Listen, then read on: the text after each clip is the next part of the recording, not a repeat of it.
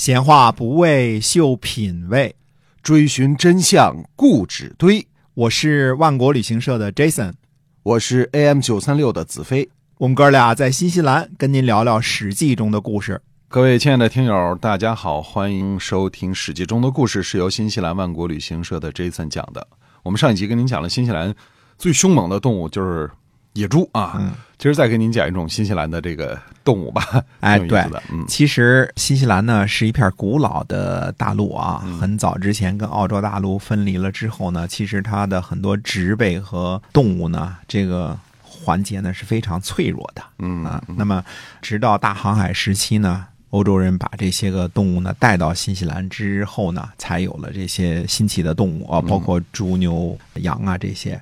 但是其中有一项动物呢，实际上是特别出乎，也是最初带来的这个人的意外的，嗯。兔子。啊啊。中国人觉得哎小兔多可爱啊，对呀、是吧？啊，小白兔这个白不白是吧？啊，嗯红红着眼儿是吧？但是在新西兰这个地方呢，好了，那气候又温暖，对，到处都是草地，对吧？嗯太适合兔子生长了？兔子就野蛮繁殖，人又少，是吧？对，没人这个吃它。哎，烤兔头什么这种 很少，是吧？所以它野蛮生长，兔子繁殖能力又极强，极强，嗯就很短的时间就成为新西兰很大的一个害处。嗯它把这个农场啊一处处的窜窝，它这个发展的非常的快，所以新西兰人很大的一个头疼的事就猎杀兔子。我曾经见看过几十年前的一个老照片啊，嗯这上面挂了几千张兔子皮，哦那兔子到处都是，太可怕了。就是啊，想吃这个红烧兔肉的，哎，欢迎来新西兰啊！到处去抓点兔子，对对对这很简单的事儿啊，嗯兔子遍地都是。特别棒哈。哎，这是想当初没想到，这兔子这个反正它没天敌，嗯没有什么狐狸啊、狼啊这些没有天敌它就可劲儿的繁殖啊。鹰什么的都没有啊，没有害处啊。嗯，野猪也吃不了它。野猪也不吃它，所以这兔子是极端的一个大的害处。因为那牛啊，你那儿有一兔子窝，它一踩下去，它就把牛脚崴了，崴了牛脚崴了就是一件大事儿，可能这牛都没戏了啊。嗯所以它是把农场新西兰农场的这个价值呢就降低了很多，这是在上个世纪乃至上上个世纪就发生了啊，嗯就一八几几年的时候就有这种事儿，新西兰农场就贬值了嗯啊。好，那么接着还是讲《史记》中的故事啊。我们说这个公元前呢二百七十九年，秦国的使者呢告诉赵惠文王，希望在西河外的渑池，也就是今天的河南省渑池县开个首脑会议，希望赵王参加。赵王呢害怕秦国，所以不想去。廉颇和蔺相如呢就合计说说，如果赵王不去啊，那就是赵国示弱，表示胆怯。最后呢，还是决定去，由蔺相如随行。廉颇呢一直护送赵王到了边界。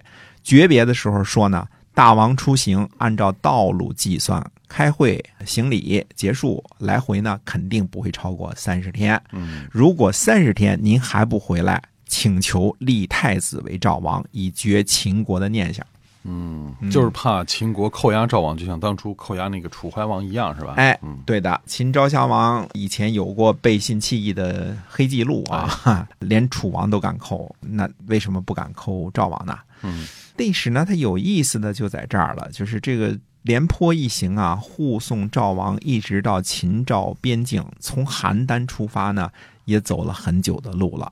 直到诀别的时候，廉颇才提出来，万一大王不回来，我们就立太子为赵王。嗯，那路上那么长时间都不说，为什么在告别的时候才说呢？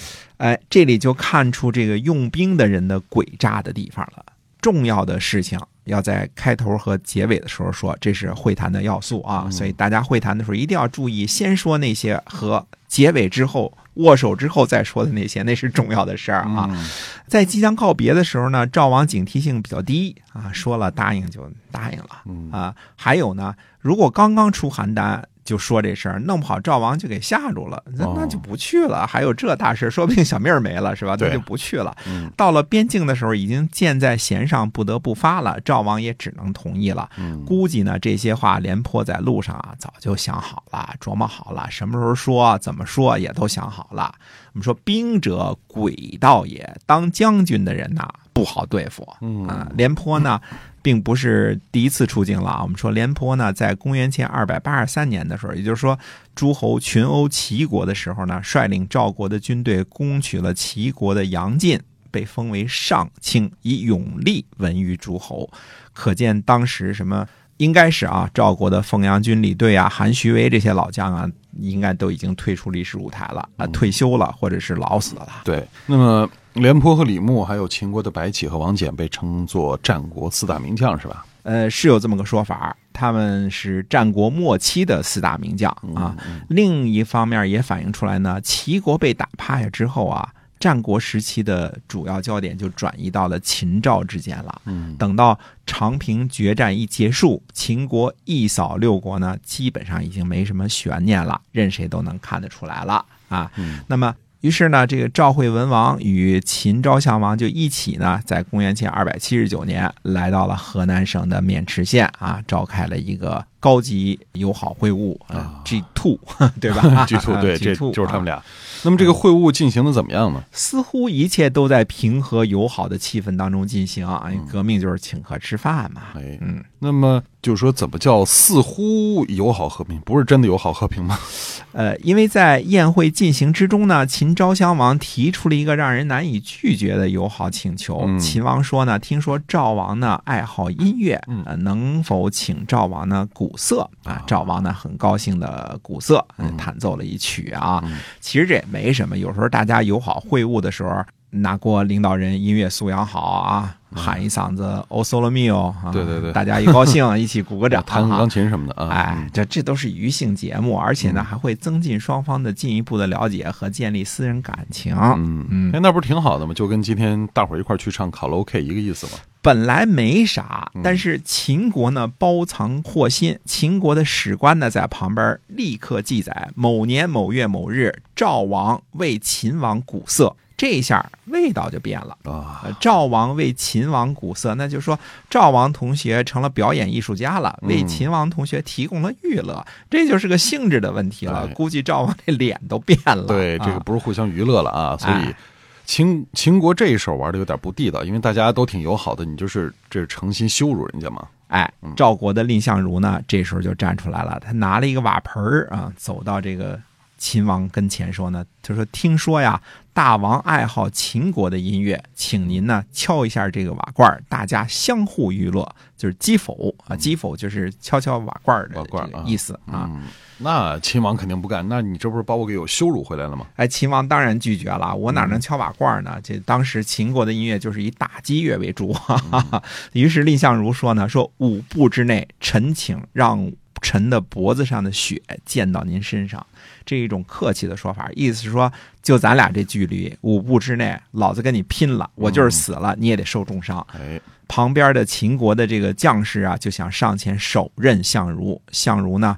怒目瞪眼，就呵斥秦国的将士。这秦国的将士呢，都萎靡不振了。毕竟蔺相如现在距离秦昭襄王距离很近呐，五步，对吗？